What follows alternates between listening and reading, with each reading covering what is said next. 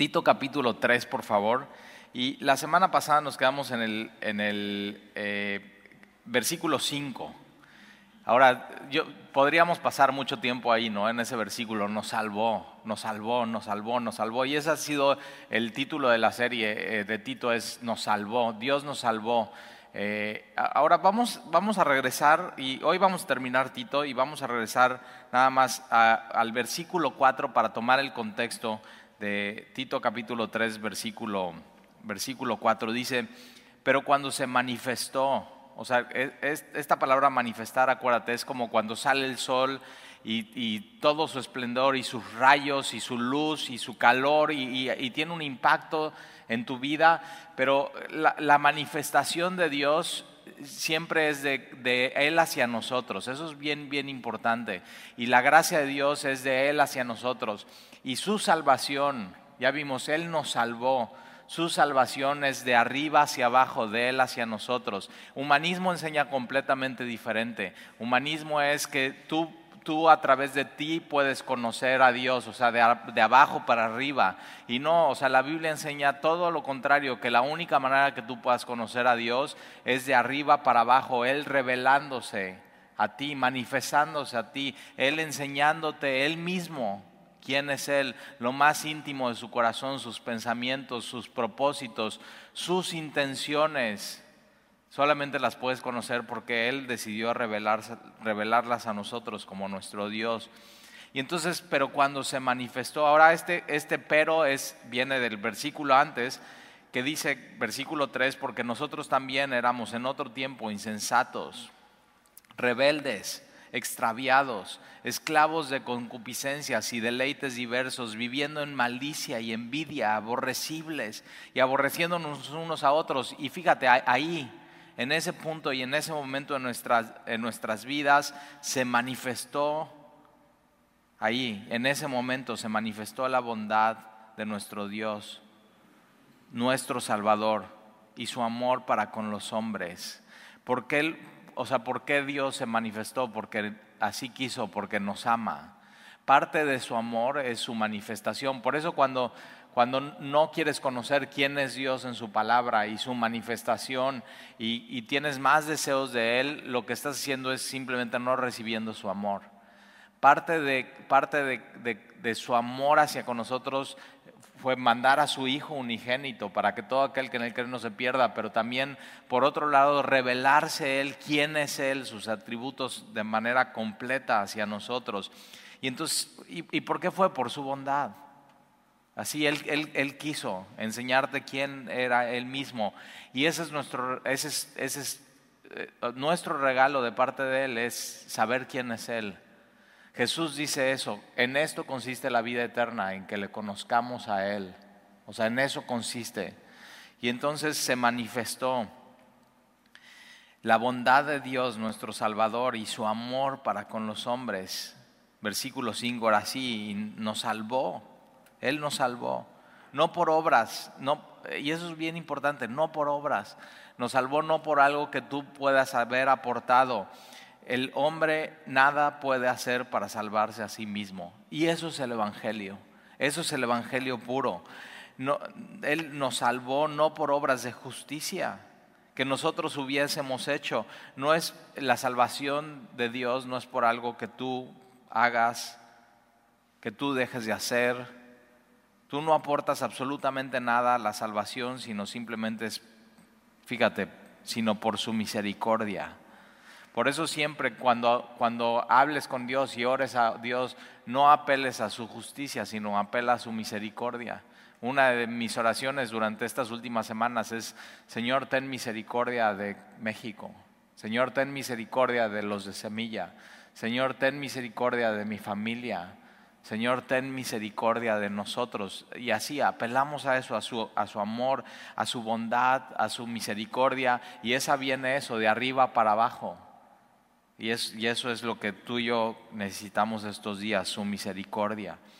Ahora, nos salvó no por obras de justicia que nosotros hubiéramos hecho. Y entonces la pregunta es, ¿cómo nos salvó? O sea, tuvo que suceder algo para salvarnos. Y entonces este versículo habla de eso. Él nos salvó, eh, por, dice, por el lavamiento. Ahora algunos dicen, bueno, ahí está, entonces cuando, cuando te bautizas eh, en agua, Dios te salva. Y no está hablando de eso este versículo, es, completamente sacado de, contexto, porque eh, piensa en, hombres en, la Biblia, simplemente primero creían, ¿no? Y lo puedes ver en Hechos, en Pentecostés, el Espíritu Santo cae y, y son salvos, ¿no? Y Hechos 2.42 perseveraban en la doctrina de los apóstoles, ¿no? Entonces hacían, ellos hacían cuatro actividades, perseveraban en la doctrina de los apóstoles, en la comunión unos con otros, en la partición del pan y en las oraciones, y entonces el Señor era el que añadía cada día a los que debían de ser salvos. Y lo que venía después de esto, y lo ves, es, es el bautismo. Pero lo primero que sucede es un lavamiento interno espiritual. Cuando Dios te salva, eso hace. Y es necesario que seas que seas limpio por completo de qué? De tus pecados. Él tiene que lavar tus pecados. Eso es muy, muy importante. ¿Para qué? Para poderte presentar delante de Él. Y parte de su gracia y su misericordia es este, es este lavamiento interno de tu alma.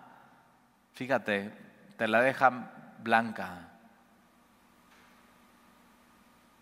Más así, más blanca que la nieve te lava por así, por completo, y eso es algo que solamente Dios puede hacer, limpia tu corazón.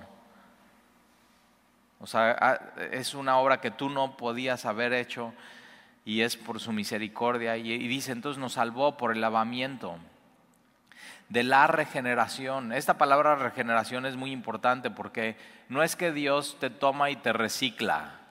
O sea, te toma y te dice, ok, no, pues, o sea, está muy sucio, está muy eh, ya todo eh, corroído y entonces lo voy a agarrar y lo voy a reciclar, o sea, con eso voy a hacer algo. No, no, lo que hace Dios con nosotros es, esta palabra es nacer de nuevo, renacer.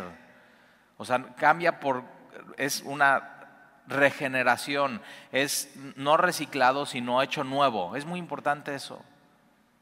O sea, Dios no te toma y hace una mejor versión de ti, de lo que eras, sino te cambia por completo.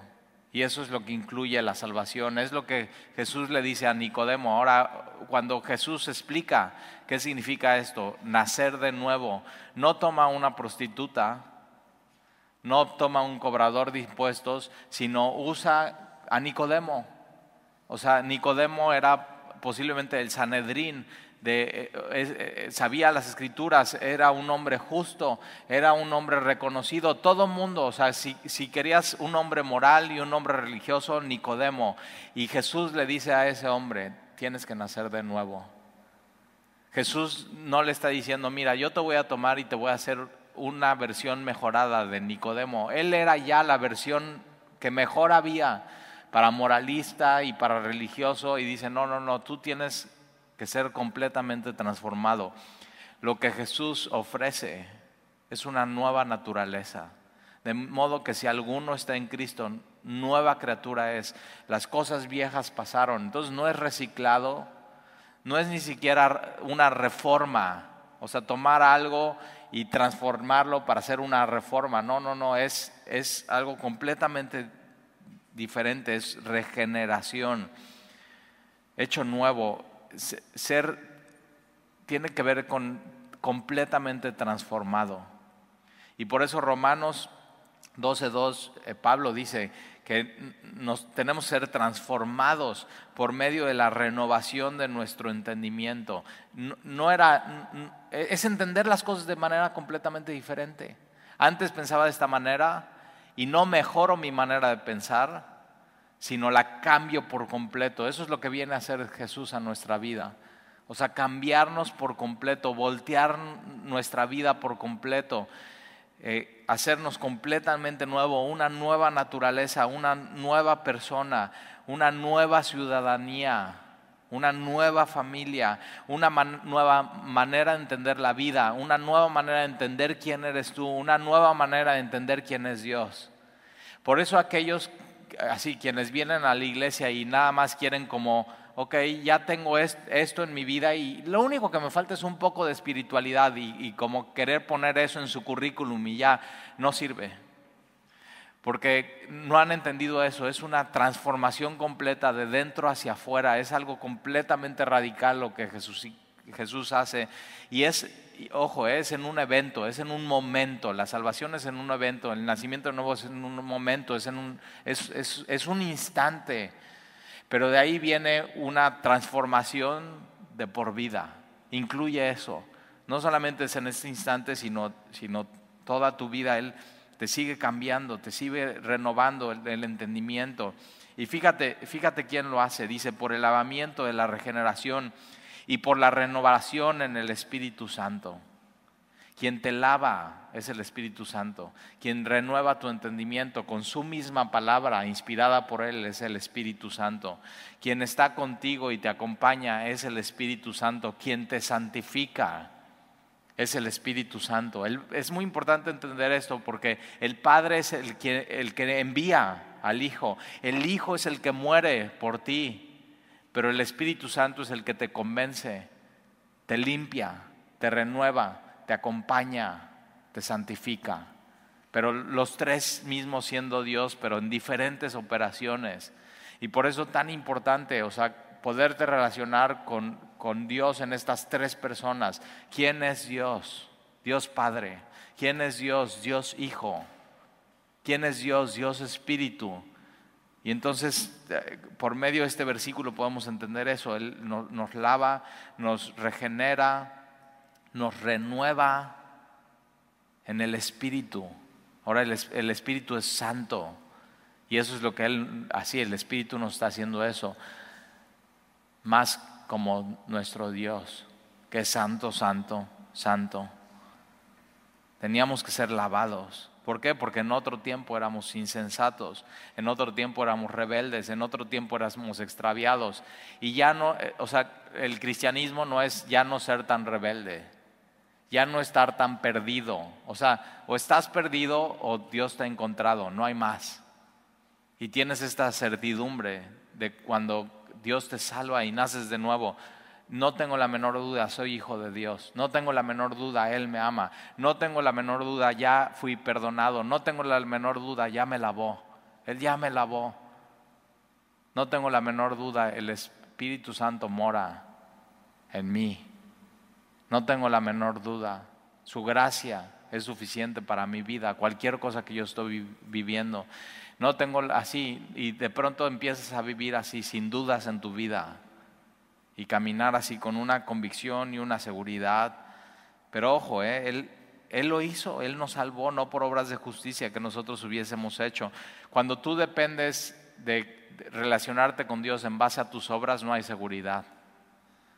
Cuando te relacionas con Dios en base a eso, en lo que Él hizo, te lavó, te regeneró, te, renovó y te sigue renovando en el Espíritu Santo, versículo 6, el cual derrama, no solamente en la salvación esto hace, Él derrama su Espíritu Santo en ti.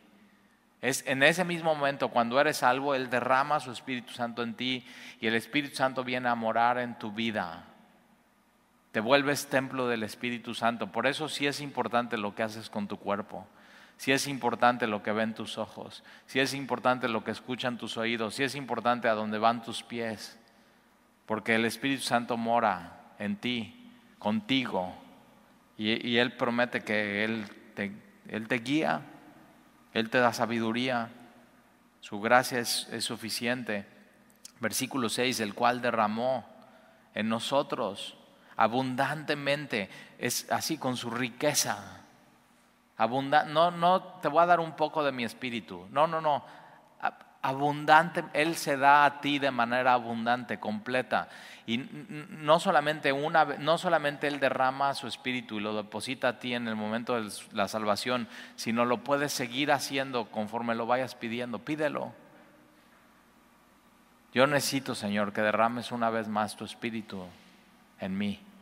Necesito más de ti, Señor. Ahora su espíritu es eso, para que Él derramara su espíritu en nosotros con, abundantemente, así con esa riqueza y esa pureza y esa benevolencia y esa eh, clemencia de parte de Él, Jesús tuvo que ascender a las alturas para que el Espíritu Santo descendiera, descendiera a, a, vivir, a morar con nosotros. Por eso Jesús les dice a sus discípulos, es necesario que yo me vaya. para que el Espíritu Santo venga. Fíjate, Jesús dice eso, es, o sea, les conviene. Y nos, así, que es conveniente que en ti en mí more el Espíritu Santo, ser llenos una vez más. Y si de pronto como que te sientes vacío, como que sientes que así, pídele, Señor, lléname, derrama tu Espíritu una vez más de manera fresca en mí. Y eso es lo que tú y yo necesitamos cuando te sientas aguitado, cuando te sientas triste, cuando te sientas como que ya no puedes. Así dile, Señor, ¿podrías por favor derramar tu Espíritu una vez más en mí? Y Él lo va a hacer. Él, él, créeme, Él lo quiere hacer. Y entonces Él derramó en nosotros abundantemente por Jesucristo, nuestro Salvador, para que justificados por su gracia, versículo 7, es la única manera, la única manera de ser justificados, o sea, esta palabra justificados es muy importante. Yo lo entiendo de esta manera y me ha servido mucho. Ser justificado es que cuando te pares delante de Dios, es como si así, tan justos como si nunca hubieras pecado. Así, eso es ser justificado. O sea, justo como si nunca hubiera pecado. Ahora, nadie nos podríamos parar delante de Dios si Él no nos salva y Él no nos justifica, porque sabemos, hemos pecado. No nos podríamos parar delante de Dios por nuestros hechos y nuestras obras, sino, sino ya justificados por Él. Pero va más allá de justos como si nunca hubiéramos pecado, sino justos como si hubiéramos vivido la vida que vivió Jesucristo. Eso es, eso es tremendo. Una vida perfecta, una vida plena, una vida completa. Jesucristo no solamente vino a este mundo y no pecó, Él no pecó, sino vino a dar su vida a servir, a tener misericordia, a tener bondad, a, otorgar perdón. o sea, fíjate eso. Entonces cuando tú y yo nos paramos delante de Dios estando en Jesucristo, el Espíritu Santo morando en nosotros es justo como si nunca hubieras pecado. Ahora fíjate, no, o sea, es, es que no llena eso, porque vivir una vida justo como si nunca hubieras pecado es como si naces, creces y simplemente te encierras y no haces nada.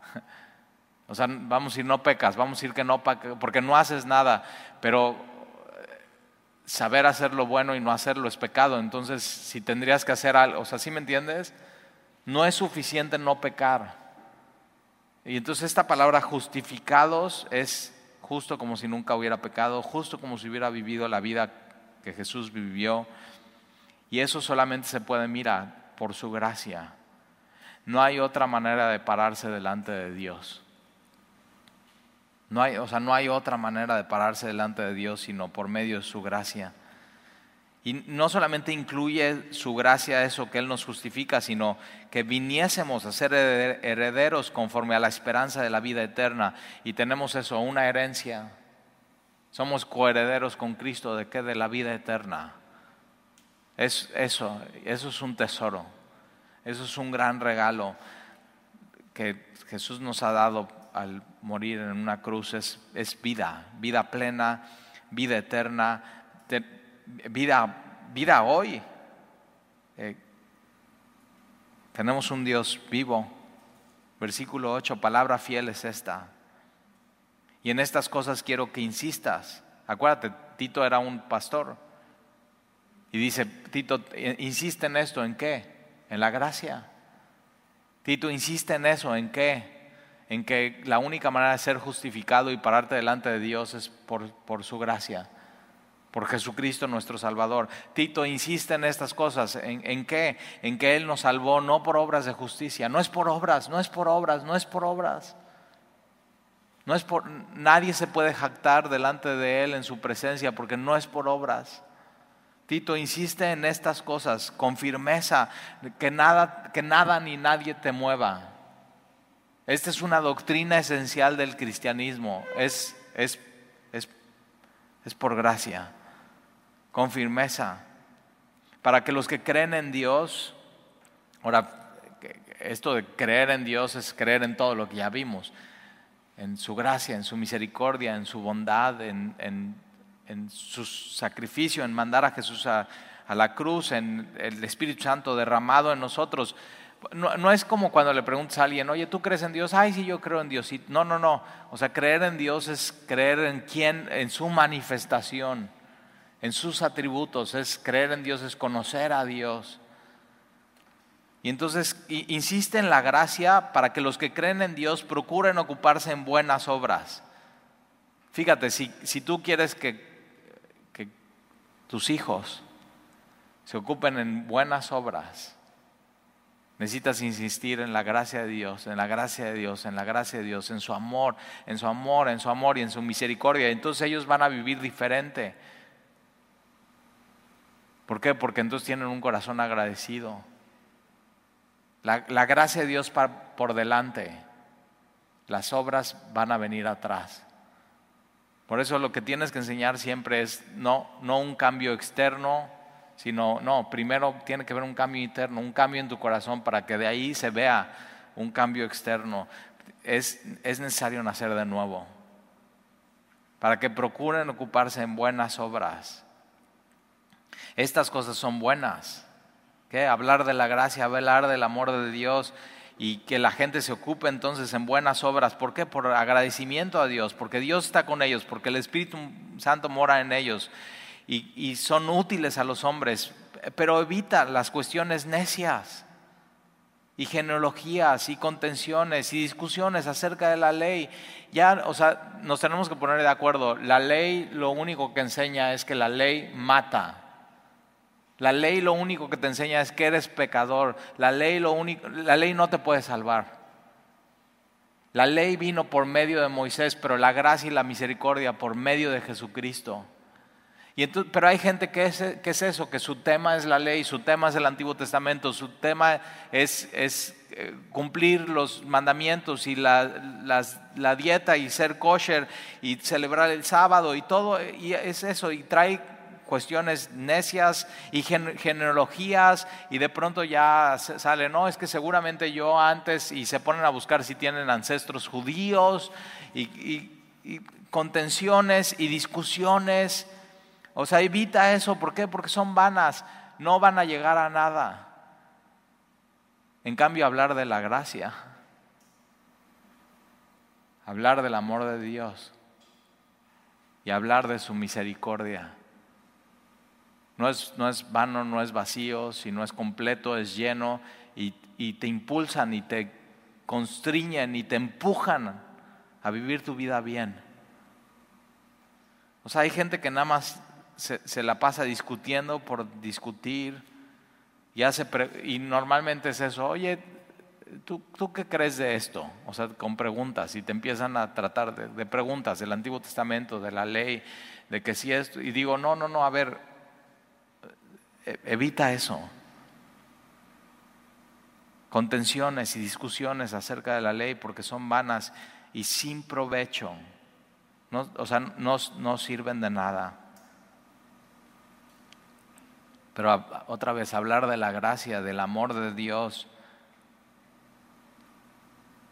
de su perdón en tu vida, de sus atributos, eso llena a cualquiera. Y para eso estamos aquí hoy, para recordar de su amor, para celebrar que Él decidió ir a la cruz por nosotros, para celebrar su resurrección, para celebrar que Él nos, nos salvó y, nos cambió por completo. Y eso es el Evangelio. Y entonces cuando tienes claro en tu mente el Evangelio, no hay discusión, no hay contienda, no hay necedad, no hay, no hay nada más que hablar que de Él y que Él sea exaltado. No hay, no hay que ganar ninguna discusión. O sea, es, es sumamente claro. Por eso el ciego cuando están así los, los religiosos de la ley y están Dice, miren, yo lo único que sé que antes era ciego y ahora veo. O sea, no hay discusión. Yo lo único que sé que este hombre me cambió la vida. Y no hay discusión, y no hay contienda, y no hay necedad. Es, es, una vida completamente sana. Evita eso en tu vida, evita cuestiones necias, genealogías, contenciones, discusiones. Son eso es vano y sin provecho. Vive una vida sana, un cristianismo sano. Versículo 10, al hombre que cause divisiones. Eh, algunas versiones dice al hombre que sea hereje. Ahora, la palabra hereje o es esto, que cause divisiones.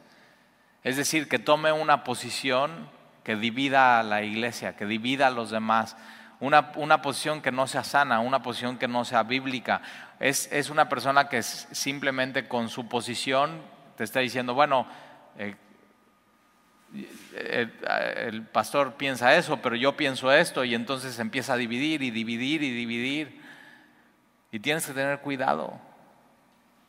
Porque fíjate lo que dice aquí, al hombre que cause divisiones, que, o sea, que no sea sano. Es este hombre que discute, es, es hombre que es necio, que es contencioso.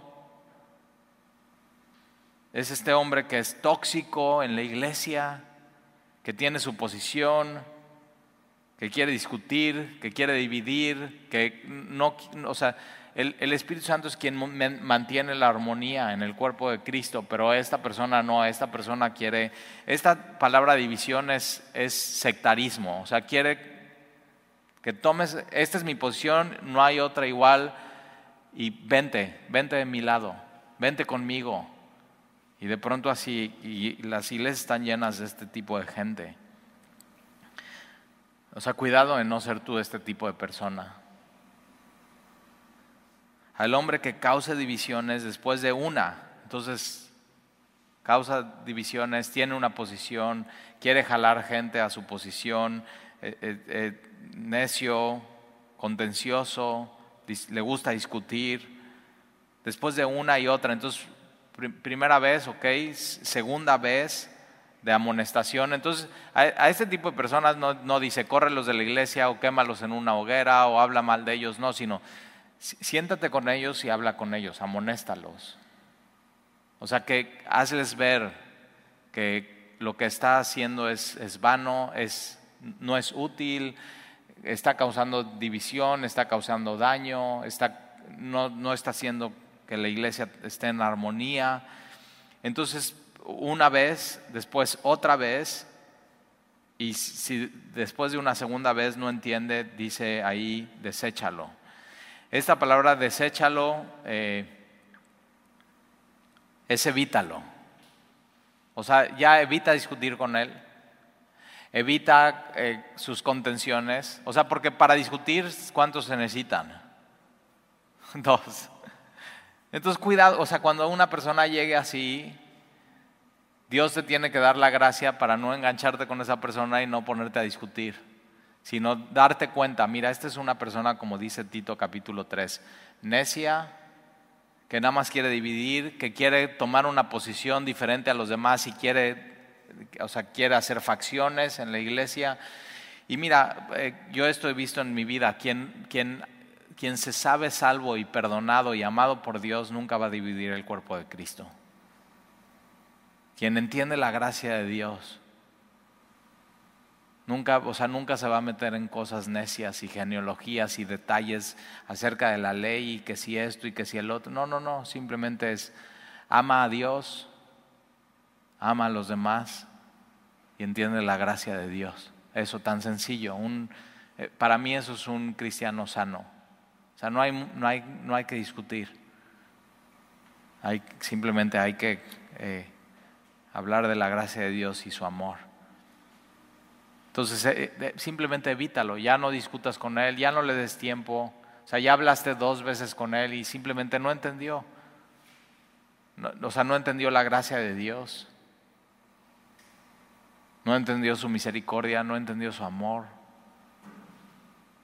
O por otro lado puede ser que eh, haya entendido su gracia, pero mal, chueco. O sea que la gracia es una licencia para pecar y que entonces puedes hacer lo que sea en tu vida, si, es, si no es por obras. O sea, son las dos posiciones que alguien puede tomar, ¿no? No, o sea, es, por obras, es por la ley y tienes que hacer ciertas cosas para ser salvo, o por otro lado, no, no, es por gracia, pero entonces puedes hacer lo que tú quieras con tu vida. Y entonces es cualquiera de esas dos cosas no, es, no es el Evangelio.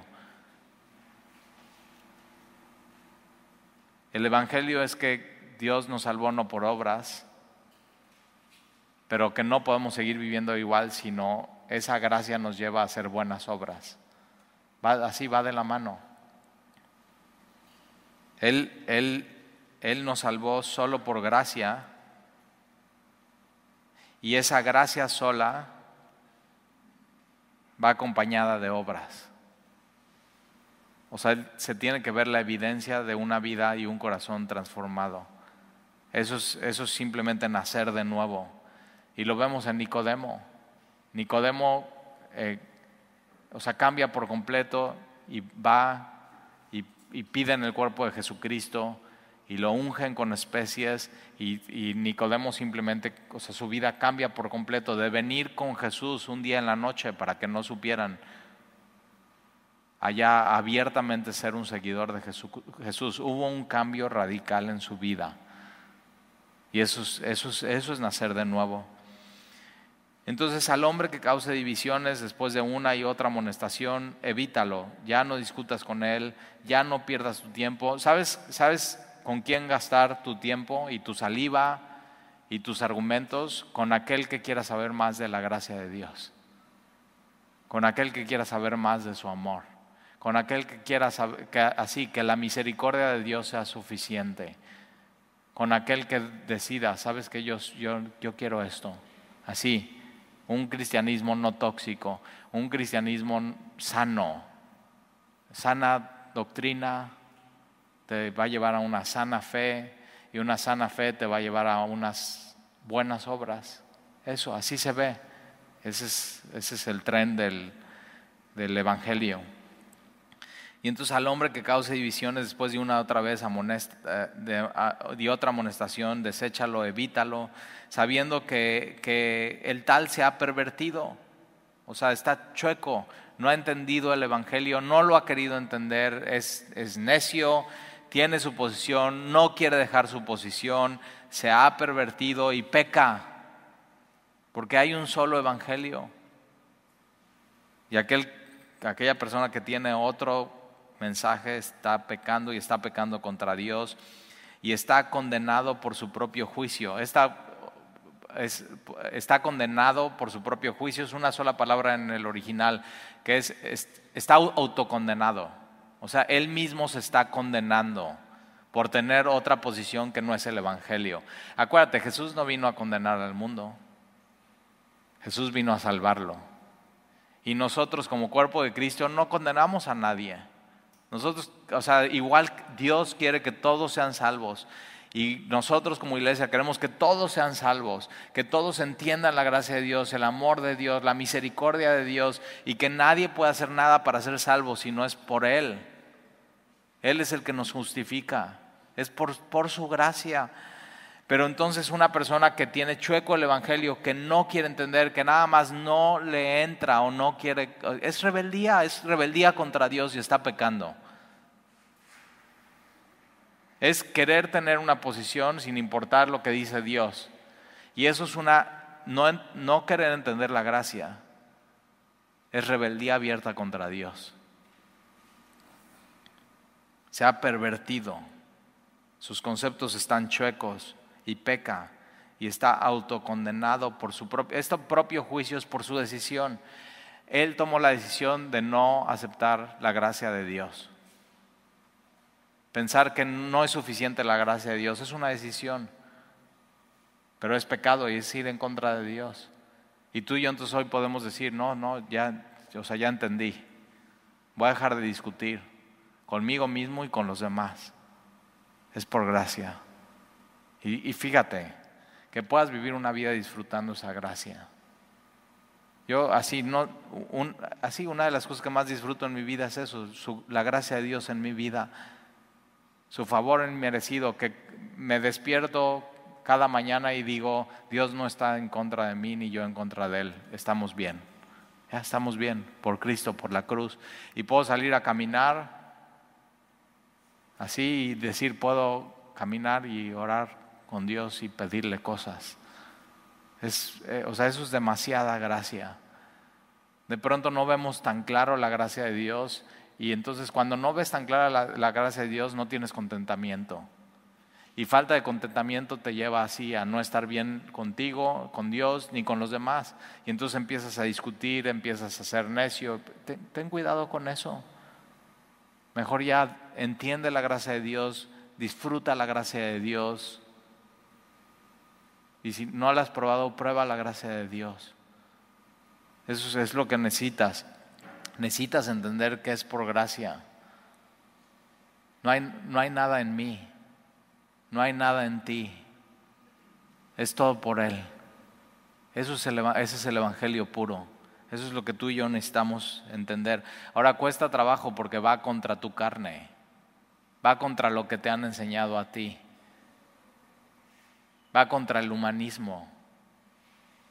Pero, o sea, al final, ¿quién va a tener la razón? ¿Dios o el mundo? ¿Dios o el humanismo? ¿Dios o los, los libros que no son la Biblia?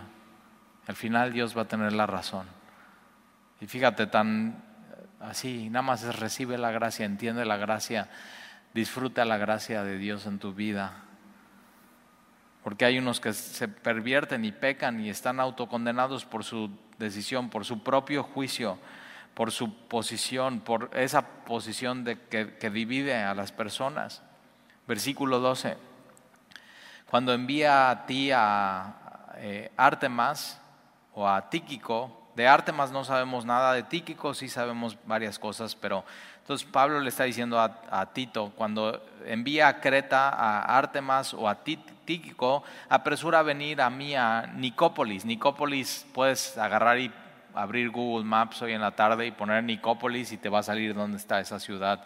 Es en Grecia, acuérdate, Creta es una isla de Grecia y Nicópolis es un puerto en, Grecia donde Pablo está... Eh, eh, Fíjate, porque ahí he determinado pasar el invierno. O sea, aquí voy a estar, voy a pasar el invierno aquí. Los inviernos en, esta zona de Asia Menor eran muy fríos, pero seguramente este puerto tenía sus, beneficios. Y dice, cuando envía a Artemas o Tíquico, ven Tito, ven a verme, aquí voy a estar en, en esta ciudad, Nicópolis, pasando el, el invierno. Versículo versículo 13, a cenas, intérprete de la ley. Ahora, no sabemos, no sabemos si es intérprete de la ley judía, ¿no? del Antiguo Testamento.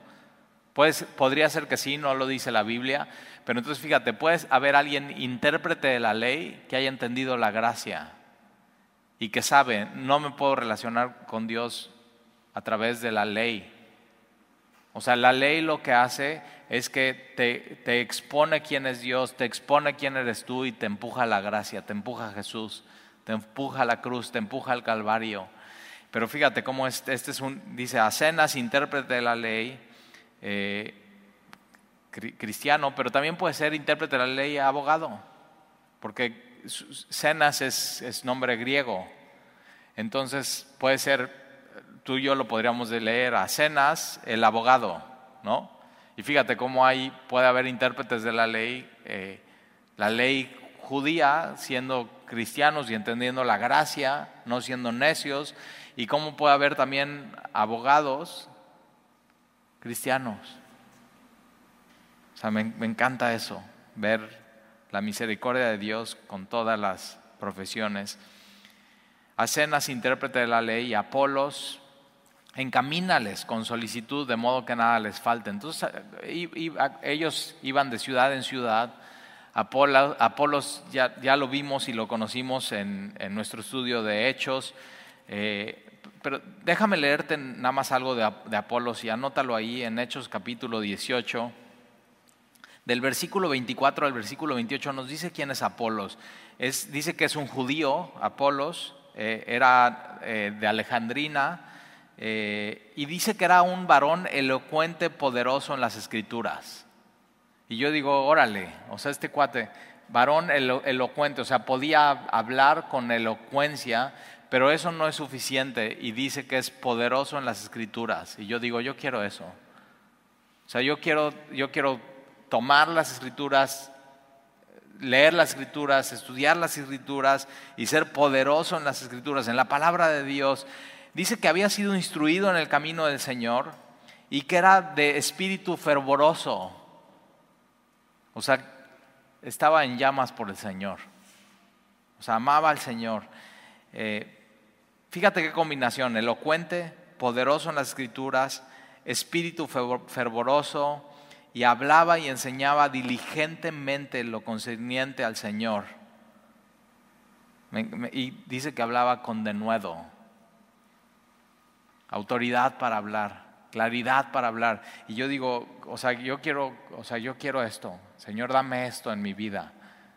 Y entonces Pablo le dice, cuando, cuando eh, Cenas y Apolos pasen por Creta, ayúdales, encamínales, de modo que nada les falte, o sea, dales una ración para que puedan llegar a, la ciudad siguiente donde va, ayúdales con, con eh, o sea, sé generoso.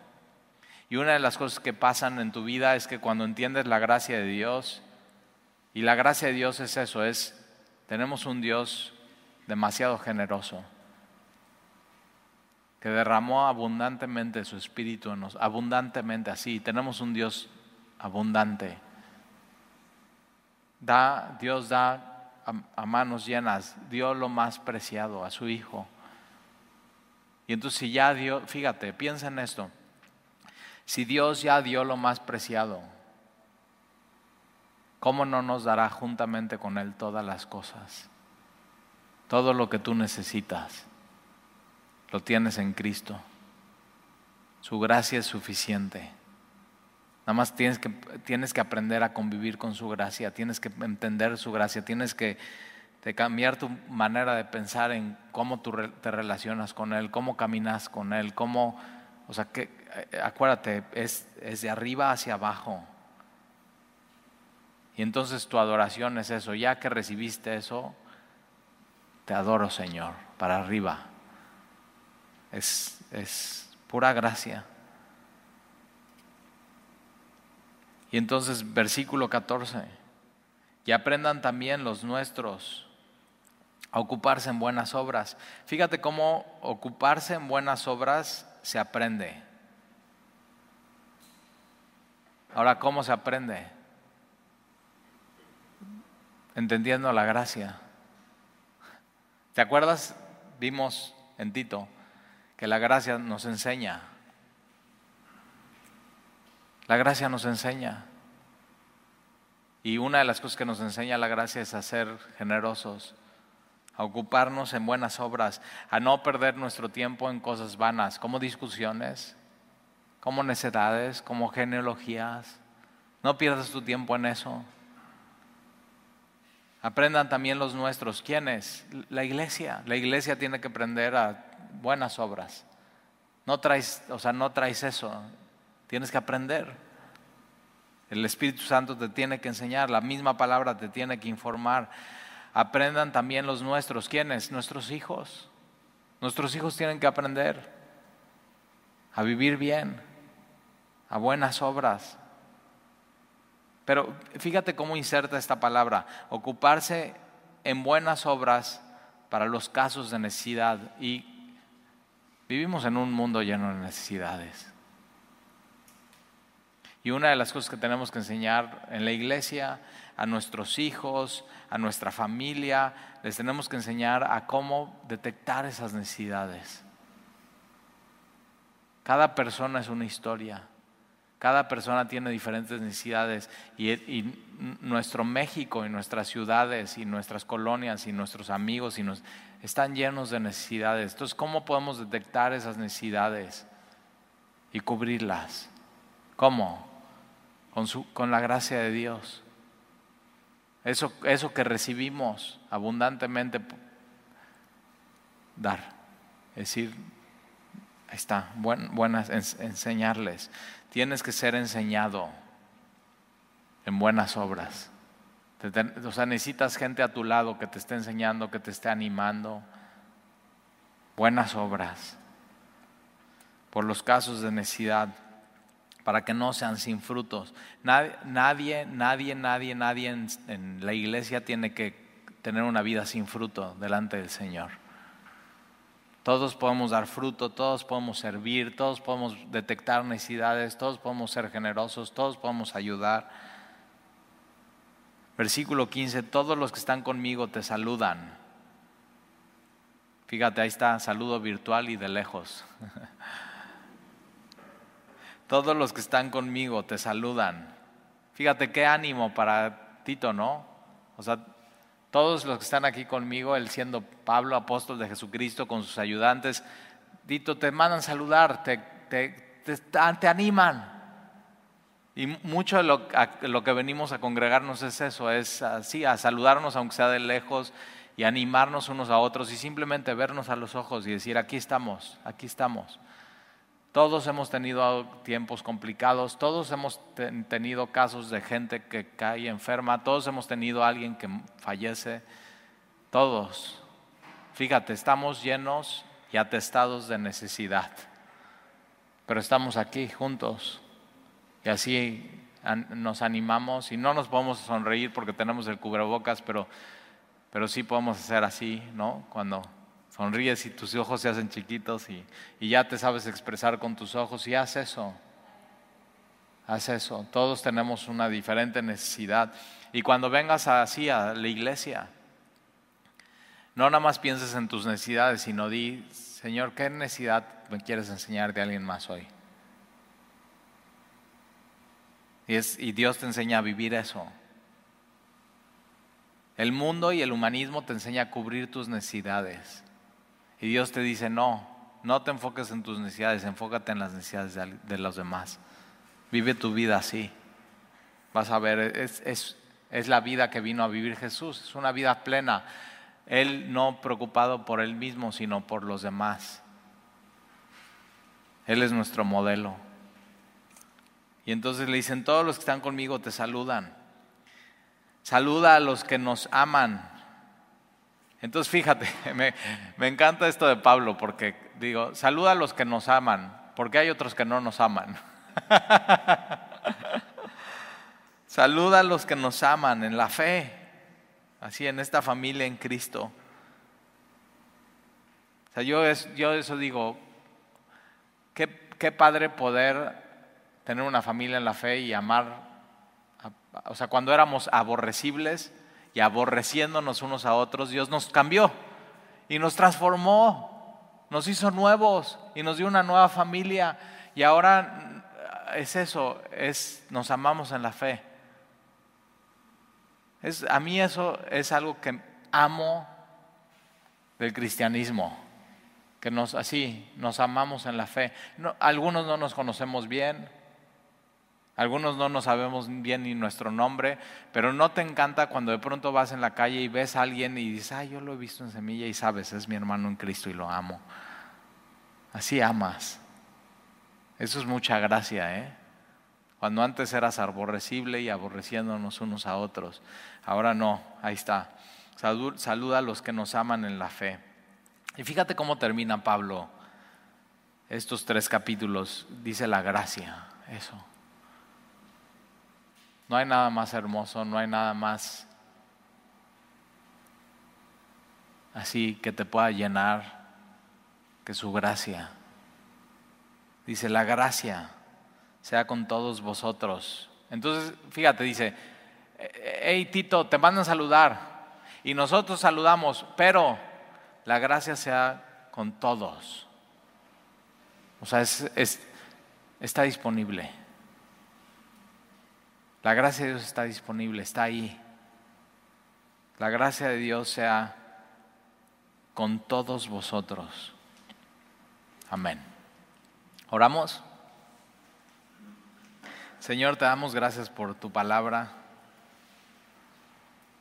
Gracias porque hoy nos recuerdas eh, sobre tu gracia y tu misericordia, cómo tu gracia nos, nos enseña que hay cosas que tenemos que dejar, que hay cosas que tenemos que hacer y que tenemos que estar esperando a Jesús, que venga por nosotros, por su iglesia.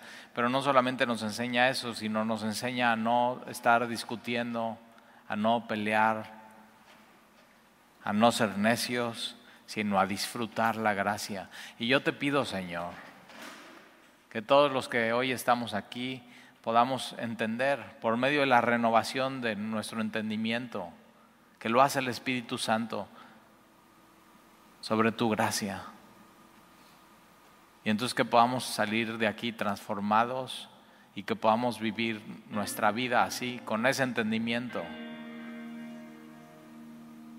que nos podamos relacionar contigo a través de eso, de tu favor, de tu justicia y no la nuestra. Y te amamos, Señor. Gracias por recordarnos eso el día de hoy. Te lo pedimos en el nombre de Jesús. Amén.